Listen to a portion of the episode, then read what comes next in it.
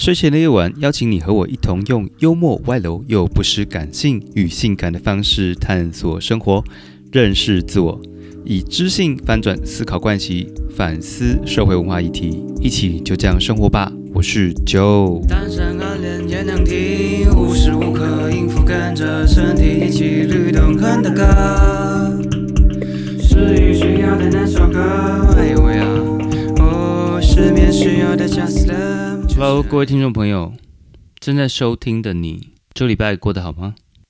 我觉得我好像每我可能就是把它固定当成是我的开场白，但是呢，我是很真心的听我节目的听众呢，嗯，就算这个礼拜过得不太好，但是也能在最后一天的这个晚上听完之后，觉得心情有得到放松。解压，或者是感到舒适，然后可以睡个好觉。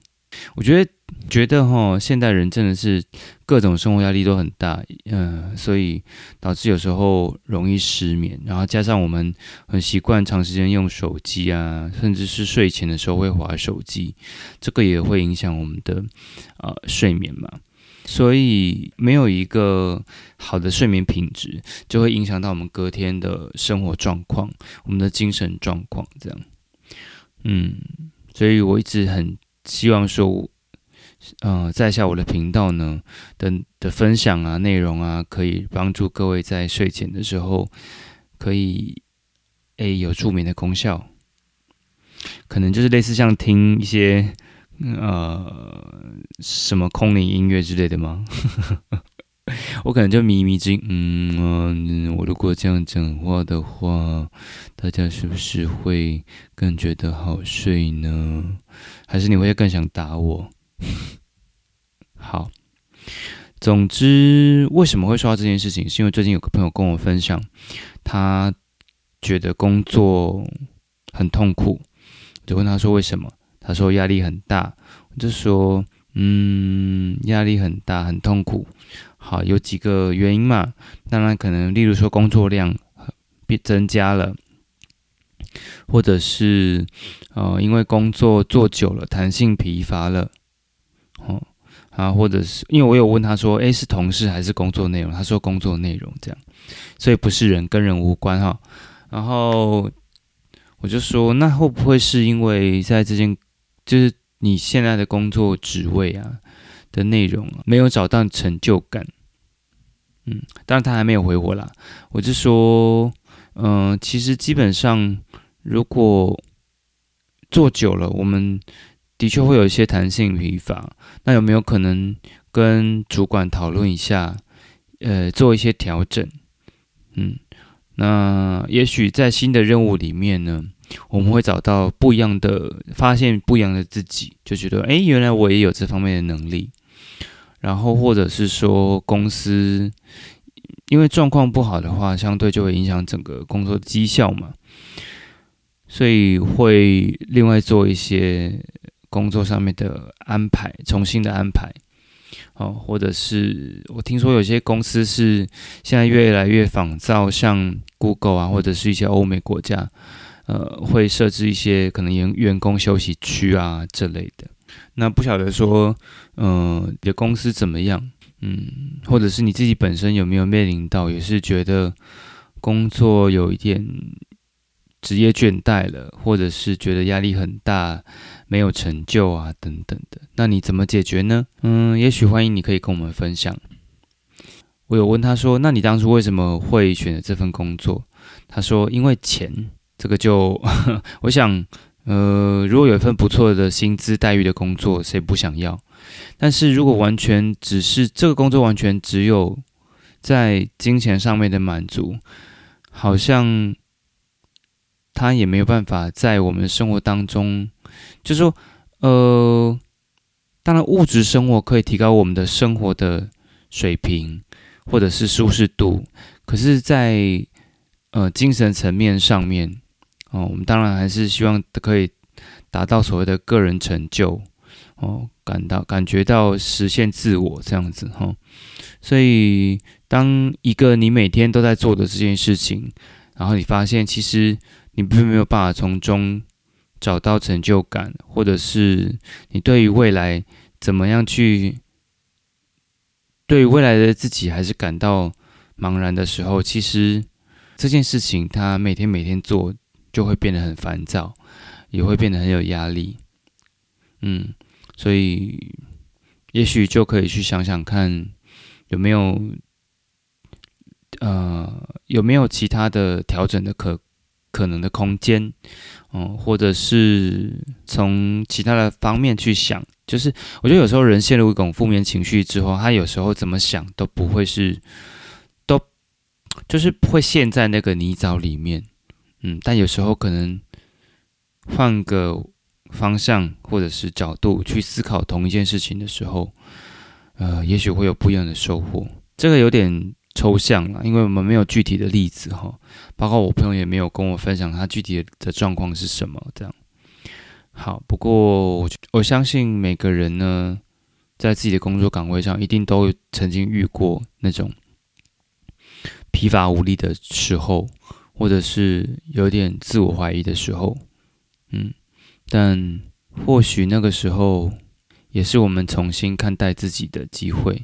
我记得我应该有在频道上面跟各位分享，但有些人不见得从头听到，从第一集就开始听了。就是我以前是在社服机构工作，嗯，就所谓的助人工作者。那一刚开始，我觉得我是抱持着那种满怀的热忱哈，投入这样子一个工作领域，觉得帮助人是一件很快乐的事情，然后并且我也能够从当中呢找到一种自我所谓的自我价值跟自我肯定的感觉。那但是其实助人工作它是一个非常内耗的工作啊，尤其是在当整个大环境呃不友善或者是不呃。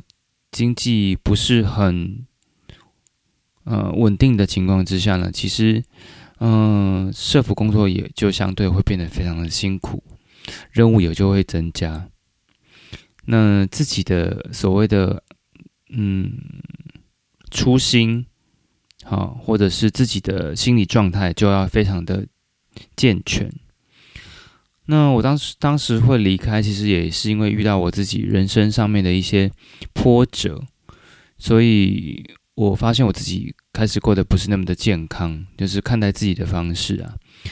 那既然自己不是那么健康的情况之下，其实也就很难去太给予太多的心力去帮助别人，所以我后来就离开了。当时呢。当时我其实还没有想到这件事情，我是后来才开始去想，我当时为什么会对社服的工作这么有兴趣，是有什么样的因素？嗯，为什么我觉得能够在那当中，呃，获得了成就跟肯定？哈，嗯，我一直我一直认为我自己是一个乐善好施的人，哦，对于帮助别人这件事情，我觉得是呃是开心的。但是我刚刚说到一个重新自我认识的一个转机嘛，我后来去思考是，我会想帮助人，我会喜欢帮助人，是因为我真的喜欢帮助人吗？还是因为，呃，我觉得自己有充满很多很多的能量跟能力去帮助人，去给予？我后来发现，我好像其实，在某一个。层面上面，我会觉得说，从这种助人的过程里面，我能够看见自己的价值，然后我能够看见别人认同我，所以这回到呃我自己内在当时需要被认同、被认认可的这种心理需求，也就是说，可能那个真正背后的动力来自于呃透过。帮助人得到的一种正向的情感回馈也好，或者是一种正面的评价也好，我看到了我自己的价值，也满足了我被认同的这种欲望。所以我觉得，哎，哦，我又对我自己有多一点认识了。那现在我没有再继续往社服的工作去走呢？嗯，一来是当然是我自己有其他的人生的规划，嗯，再来是，嗯，再 再来是什么？再来是助人工作这件事。当然，我觉得助人有很多的形式哦，所以我还是很肯定这件事情。只是我觉得我现在在用不同的方式去实践这样子的一个想法。好，那为什么讲到这里呢？呃，刚刚前面讲到工作嘛，嗯，然后讲到其实如果在我们做的事情上面、工作上面，我们没有办法，我们只是思考哦，因为有钱，但除了有钱之外，好像什么东西都没有办法获得，我们也没有办法获得成就，或者是没有办法感觉到开心。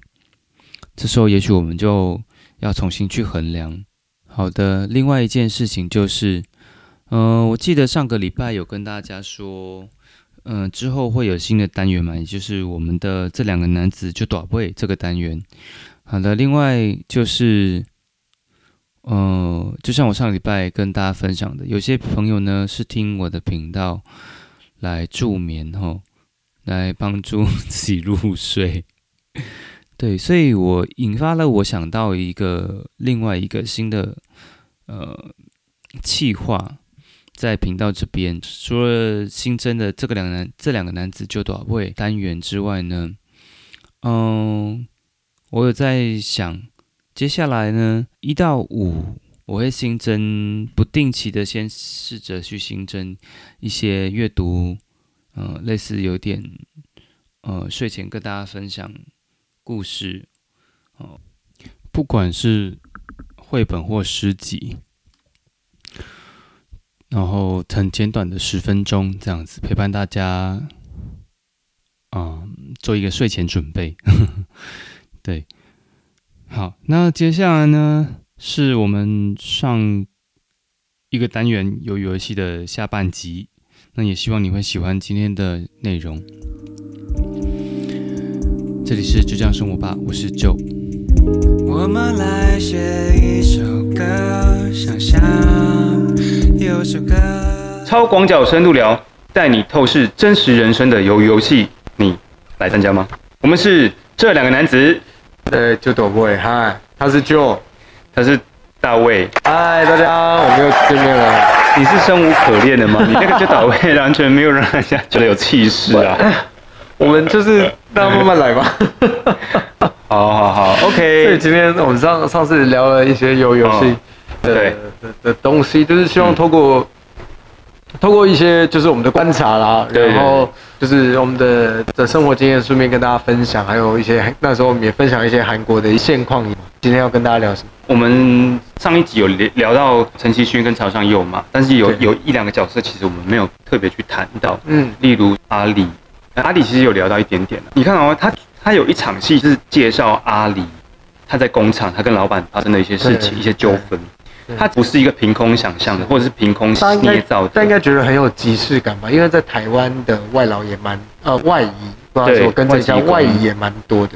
对，那在韩国的话，我们有其实有提到说，韩国现在非法的那个。呃，外籍移工有达三十九万人这件事情，上次有讲到。对，那呃，这也凸显到其实是说阿玲她的现实的状况。你看她求助无门，然后被剥削的这样的实际情况，其实，在韩国的义工来讲是其实是蛮严重的。对，嘿，所以为什么会特别有这个桥段？我觉得其实是导演或者是作者本身想要去凸显的，他想要关注的一个议题。的确是，我你说到这个，我稍微找一下资料。其实，在其实，在台湾也是啊。那韩国其实更是这样，就是呃，我觉得应该全球应该都是这样，就是我们不想做的事情，就请外移来做。对，所以其实，在韩国，他们外移的工作环境也都比我们想象中的糟糕。是，然后呃，只要被发现，是马上要被遣送的。嗯，对，所以其实这个问题也很严重。那我们。有一期其实说我们可以来深聊一下，就是呃台湾的外移的历史跟韩国外移历史。因为如果查资料没有记错，我在二零零三、二零零四年，自从韩国开放外移之后，呃，但这个就成正式成为也是韩国的一个问题啦。那当然，台湾目前其实也是有这个问题。对对，台湾的非法的外移其实也是蛮多的。嗯，那我们改天可以跟大家来聊一下这个。嗯嗯，好。然后再来是郭北者，就是江小这个角色，他的状况相对简单啊，就是说他是要从北韩，然后跟他的家人逃到南韩这边来生活。但是，对啊，人生很困难，种种困难，这样。确实是这样。现在是没有话接了吗？不是，你不要丢这个。我觉得我会把这段剪成开场，就是一个预告，让人家知道你有多尴尬。不是因为，就是因为这我你，所以接下来接什么？你要让我知道。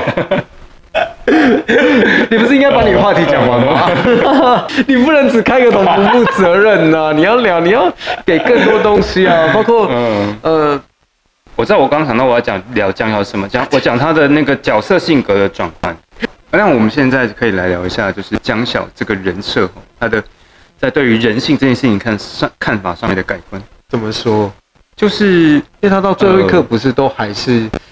呃，我我记得是齐勋去的时候，他也是会防卫，就说你要干嘛这样子，因为他知道他受伤，他是弱者，对啊，他还是防卫齐勋，对啊。但是我觉得那是一个，嗯，危机感的反应，嗯，对，因为他就像你刚刚讲的，他从北韩这样一路这样很奔波逃命，有点有点逃命过来，他其实是要非常的保护自己，因为他就身处在一个随时都可能被遣返的环境。嗯，最主要是我就说他遇到的人，如果他被欺负，他也不能讲，因为他不能跟警察说嘛，他不能跟别人说他被欺负，所以对，所以那种自我防卫机制是是，包括被被那个什么要送他妈妈来的，被他骗钱，他也他最多也只能威胁他而已。对，对，但是说到一起，那个就是骗他钱，那个咖啡冲起来那肯定不好喝，那为什么？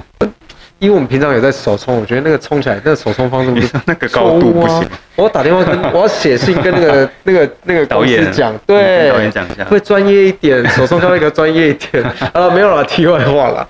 然后就是，对，呃，他必须要保护这，因为这边只有他，而且他还有一个弟弟，他必须要坚强。对啊，所以才会，呃，我觉得他里面其实一直是封闭，不能怪他封闭，因为因为就像张小在里面有提到一句话，刚好这样讲，我听到，我我想到。呃，在第一个晚上开始，他们会自相残杀的那一个晚上，嗯，就是他让他食物不够嘛，对，那食物不够之后，大家就开始抢啊，开始杀，嗯，然后而且人为食亡，而且重点是只有鸟杀了一个之后，发现 A 七不用负责任，而且奖金还变多，对啊，那你看很明显就不公平啊，他就是故意要让他们公平，他故意就是要让这样，他就是想创造出这样一个状态，对，然后江小就说一句话，他说那天晚上在他面前那个男人被一个人杀了，然后那个人。在更早之前跟他是同队。的，对，所以我觉得这也他的生活环境，其实我觉得，呃，人都很容易受生活环境影响，就是你长大的生活环境会把你塑造成另外塑造成一个怎么样的人，那其实都跟你的环境有关，你父母给你的的的的环境啊、教育等等，还有你身遭长大呃周遭长大的环境，其实都会影响。所以我觉得看过这个之后，他会其实他会觉得。人都可以相信吗？这样子，但是他职业生活就是人，我觉得他透露出来就是人不能相信。可是，的确，你刚刚有说的，就是他最后面他的改变，我觉得那个最大对他的改变，其实是因为他跟智英的那一场游戏之后，他其实整个让他对于人性这件事情有了不一样的看法。所以你说他最后是，所以他啊，所以包括是在那个呃三人餐。三人餐晚餐之后，是不是陈其君不是要拿刀去先去先下手为强吗？先去杀手上右，上右在睡觉。对，可是却是被江小阻止了。哎，就他反正那时候阻止了这件事这个事情发生，对，就表示他内心会开始已经有不一样，对于人性有不一样的想法。嗯嗯，的确是这样。嗯，不然他其实依他的。以前的个性应该应该他就是让他杀了吧，所以他反而根本就不会阻止。可是可是我觉得就有点可惜，他其实受伤，他还是可以跟跟主办单位讲讲一下，主办单位会救。你不是要公平吗？那你应该先帮我止血啊之类。可是他我在猜，他可能怕讲了之后，其他两个人会对趁机 找找缝隙对他。哦，原来你受伤，然后就反而在他可能被救之前，你就落井下石。对啊，一定是啊。嗯。结果到时候这件事情还是发生了，对吧？哦，对啊，就是想要帮他，就是求救的时候，结果把他吵醒了上右，然后上右发生这件事情之后，就直接把他杀了。对吧？你看，我就像我说的，这就是上右根本就是让我体会到什么叫人生苦短，不能手软这件事情。所以很可惜的是，在江小死掉的前一刻，嗯，呃，老天爷或者这个环境还是跟他讲说，对吧？你看人性是残酷，所以你被杀了。嗯，你想的没错。或许他有机会变更好的时候，嗯，命运又开了一个玩笑。嗯，就跟他说，对啊，人生就是这么残酷，所以你最后还是被杀了。对啊，跟你想没错。所以，呃，我觉得，我觉得如果大家真的再仔细去看这部，哇，太多太多，他一直对于你对于人性的挑战，就是你觉得人性是好不好？导演一直在挑战你这一个底线，到底人可以多不好，人性可以多不好？这样，子嗯，对啊，甚至我觉得，其实陈其勋他会活到最后，并不是因为他是好人，而是他都躲在一群人之后。你不觉得吗？他从头到尾都是在捡人家的，可是因为他就是他完全就是幸运，或者是被保护，他个性塑造就是这样。他导演一直在告诉我们，就是他都一直在约大家一起，哎，我们是不是一起？哎，我们是不是互相报个名字了解一下？然后他包括他说，哎，你觉得我们这个有没有像在新训中心啊？第二次回去竟然说，哇，那我们是不是应该团结起来？他其实都是一直这样的角色，他一直在找归属感，一直在建立，应该说建立归属感，或者是找到彼此，因为他觉得这种感觉很好。可是的确。他可能也知道自己相对的弱，因为其实对像像我们这种不够强的人，其实我们都会很想要依附在团体下。可是你会发现那种嗯，可能很有能力的人，他觉得他不需要依靠别人，他其实是呃都有啦，但也有看过那种更就是有能力人，其实很容易是独行侠这件事情。但这件事情是我个人观点，我们以后可以再来讨论一下，说哎，是不是真的比较有能力的人，他就。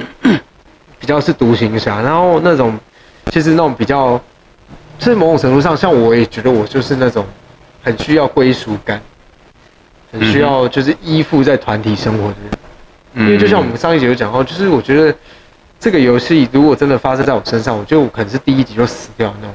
嗯，对啊，那一定要依附多活个几集，多至少多露脸几次嘛。让 观众认识一下，要先有饭吃。对啊，就是多露脸露个几次，不然我在第一集就死掉了。领便当了。对，就是不行，要多吃几个便当。对，不会啊。但是有些人角色里面，就是他，他凭借着他的美色，他就算只露了十秒，他是可以爆红的。谁？就是里面有个拿面具，他连一句话都没讲的那一个。哦，OK OK，长得很幼稚的小朋友。对啊。是，所以但是还是有不同的问题，还是比不过俊浩啊。俊浩真的很可爱。好，好，OK。所以，哎，刚刚为什么讲到这里？刚刚为什么讲到这里？我绕你提的啊，你自己开头，你自己结尾哈。我没有帮忙的意思。自己收拾。对，我没有帮忙的意思。对，诶。其实我我我说到这个哈，我觉得我们刚刚也没有在上在上一集里面，我们其实有大概聊了几个角色嘛。对。然后其实里面还有很多很多很有趣，其实导演很想让他更鲜明的角色，包括有一个是信天主的，是不是？对。他其实也不断的在强化他角色。那其实，我其实我觉得刚刚讲到这个，我们可以来聊聊吴一男，因为嗯，对吴一男，我们两个都有一些想法嘛。然后嗯嗯。所以先让就来分享他觉得观察到的无疑。我觉得当然这是为了剧本身而有这样的人设了，但是实际上你说现实的人当中会不会有像吴一男这种？坦白讲，他哪种？就是，真的再有钱的人，我觉得都不可能会去为了自己满足某某些欲望，或者是他觉得人生很无趣而去设计这样的游戏。或者是同意这样的游戏，但是我觉得这只是游戏，只是把这件事情放大，但其实很多游戏其实本身就是反映就是现实社会嘛，就是我们的这个资本社会。但是我是说，的确很多人有钱之后，的确他他会就是还是会做一些可能我们觉得怎么会这样做狗屁叨叨的事情，还是会有啊，因为是啊，就像你刚刚上一集有提到，其实人生当人生没有事情做，你什么都有的时候，你要做什么事情，你就是可能会寻求可以做善事啊。可是有些人就会寻求刺激啊，对啊，等或者是五光十色的生活，或者是对啊，就是嗯。买春什么，对，对，就是我这边对于呃吴一男的体会就是，我相信大家可能有看到彩蛋了，其实就大家大家广众的网广大的网友都在说，吴一男应该是陈吉勋的爸爸。哦，对啊，我在网络上就有这样这样子，我自己也其实有点算采采取这样的视角，嗯，去看待这件事情。虽然导演有一点否认，可是导演的否认说，哦，这是个传闻，他并没有直接说不是。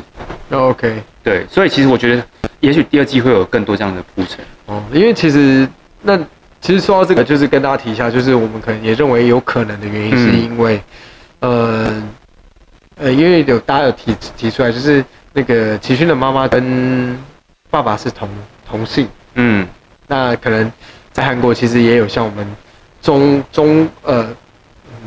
中华文化的的一个习惯就是会冠夫姓。冠夫姓。然后第二件事情就是，呃，他们第一次终止游戏的时候，吴一男在遇到启勋嘛，然后启勋就说问他说，哎，你怎么在在这边？他就说啊，因为他来投靠朋友，朋友刚好住附近。嗯嗯。那为什么会有刚好住附近的朋友？代表他以前就住附近，所以才会认识住附近的朋友。嗯。所以他们就觉得，哎，那可能这是他爸爸第一个点。对。然后第三个点呢是，大家不知道有没有注意到，在启勋的。呃，有一幕跟他太太吵架的时候，前前妻吵架的时候，呃，他很清楚告诉你，当初同时公司要抗争跟小孩要出生，他选的公司抗争。嗯，然后一样的嘛，在最后一幕，我们提到其实齐勋都染黄染红色头发，可能有打表示想要焕然一新，呃，想要重新做人的概念吧。嗯，然后。我觉得可能也表表达他可能内心满腔的，不管是什么情绪等等。那他也是上飞机之前呢，然后知道了那个游戏又要开始了。嗯嗯嗯。那可是他也是奋不顾身选择回去游戏，就是同时家人跟外面的事情，我们先不管什么事情，他都选择了外面的事情。在决策上面。对，那其实也代表了吴一男，就是如果吴一男真的是齐勋的爸爸的话，当初他也选择了事业，抛弃他母女，抛啊抛弃抛弃他的母子。的确，他后面变得很有钱了，可是这种东西就回不去所以我觉得，就是种种的可能都会告诉我，哎呦，有可能种种。而且还有一个一件事情，你还记得那个呃，齐勋要在就是要领食物的时候，其中有一幕是牛奶，齐勋就跟他说：“我不能喝这个，我不能喝这个。”然后呢？不耐症。对，应该是乳糖不耐。嗯，应该不是不喜欢吧？嗯，不喜欢那也太扯。他怕就是喝了之后会拉肚子。对，吃了现场拉。然后呢，一转身，一男就说：“你是不是小时候常被你爸打？”他说：“你怎么知道？”他说：“因为我也很常，我以前我儿子这样说，我也常打他。”啊，所以大家就说：“哇，那会不会他其实他就是他爸爸？”对，对，有可能。只是因为他也不能相认，他怎么相认这样子？对，对啊，所以这是大家讲的啦。那所以或许第二季可能会再跟大家交代到底有没有？对对对，我们可以再拭目以待。拭目以待一下。你刚刚讲到他。他那个就是选择事业或或者是罢工哦，对我想到陈其勋的这个人物设定，他经历的事情其实是真的。在金融海啸之后，确实在韩国有一家叫做双龙汽车，在二零零八年的时候，净损失高达五十三点四亿美元。为什么？因为受金融金融海啸的影响嘛。对对对。那你看啊，二零零八年，你看你你。我们剧中的时时间设定是二零二零年嘛？你往前推十年，因为那个时候孔游不是跟他说他十年前吗？对，从公司离开嘛。对，其实那个时间点就差不多是他往十年就是二零一零年的时候所以导演其实时间点跟跟大家讲啊，我说所以导演也想把这件事情跟对，就是说他的人设其实他的背景是真实的，发生在韩国。然后当时双龙汽车呢就宣布裁员两千六百四十六名员工。对。然后也确实有发生罢工的这样的一个事情。那当时的口号，那群罢工的口号是“让我们一起生活”。这件事情，这个概念跟后来齐勋在剧中有谈到说，应该选择人性跟生活，而不是金钱，其实是有类似的概念。再来有讲到他妈妈，我觉得其他妈妈最后不是就死了吗？对，对。其实我我我我自己我自己的观点是，他妈妈其实不是因为糖尿病糖尿病死掉的，其实他的妈妈是。自杀的，嗯，为什么会说是自杀？其实是这也回应到韩国在自杀人口里面呢，其实是有很普遍的现象，就是老老年人人口自杀率也是蛮高。其实你这句话，其实，在台词有一句话也是从月出来的时候，呃，妈妈也有跟齐勋说她累了，对，她不想再继续了这句话，我觉得也有可能啊。所以也就像你说，哎，不一定是因为没有钱看病，有可能真的是因为自杀，对不对？对啊，而且你想想看，陈其勋他离开家多久？好几天呢，可能有有一两个月有吗？就是一个月有至少好几天哦，至少可能一个一个礼拜以上。你想想看，他当初走的时候，他有跟他妈讲吗？哦，大概是可能有十天，他完全就消失了啊。对，然后你想想看，一个老妈妈，然后又生重病，应该也可能没有到重病，可是就不舒服嘛，因为糖尿病的关系。对。然后儿子不现在不谁的照，这是 bug 吗？你这就是不是我不是说 bug，我就是说这样的老妈妈她无依无靠，然后儿子又不见了，你觉得，然后生活压力又有，你觉得她能够不死吗？哎，这样讲很么？就是我的意思是说，我意思说她自杀的原因其实是，我觉得那个比例是很高的。可是的确也不合理哈，她出出门那么久没有跟妈妈讲。对，我觉得不合理啊。哎，说到这个 bug 这件事情，其实还有个 bug，什么 bug？就不知道他们注意到，就是关于人数这件事情，在游戏里面，对，在玩弹珠之前，弹珠弹珠游戏嘛，弹珠游戏之前其实是剩下呃四十个人，对。然后后来医生不是死掉死掉了嘛？被被吊被吊起来嘛？哦，对，剩三十九个。然后弹珠游戏要分队伍，对不对？反正就剩下那个海美女一个，所以是三十九再减一，对，是不是三十八个？所以三十八个人，两人一组，是不是十九组？嗯。然后是弹珠游戏里面十九组只能活一个，是不是十九个人？对。然后。加上韩美女是二十个人，没有错嘛？可是隔天是不是有一对夫妻的那个先生死掉了？死掉了，自杀死了嘛？对，所以还是回到十九个人。但在下一个游戏玻璃的时候，只剩下十六个人。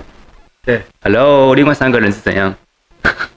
就是导演说，不好意思，我没有钱。哎，不好不好意思啊，就是我们电脑少三个灵验，你先走，不好意思。我们今天只有三，我们今天对对，我们今天电脑少三个，不好意思。今天预算只有十六个人，所以是这样子吗？所以我不晓得大家有没有发现呢这件事情，但是我我看到，而且我还是认真去数哦，就是就是弹珠 弹珠游戏的时候，我去数有四堆，哎，十九个人，哎不，三十九个人呢，真的。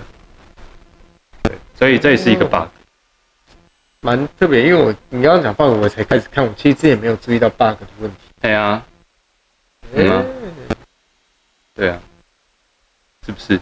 有哎，我刚查，他是说有有一个二十六号参赛者赢了四十号，但是二十六号却不见。对啊，这个其实这些 bug 有一些 bug，其实在网络上都有，那我们就不讲啊。我刚刚讲那个可能是比较少人知道的，嗯，的一个 bug。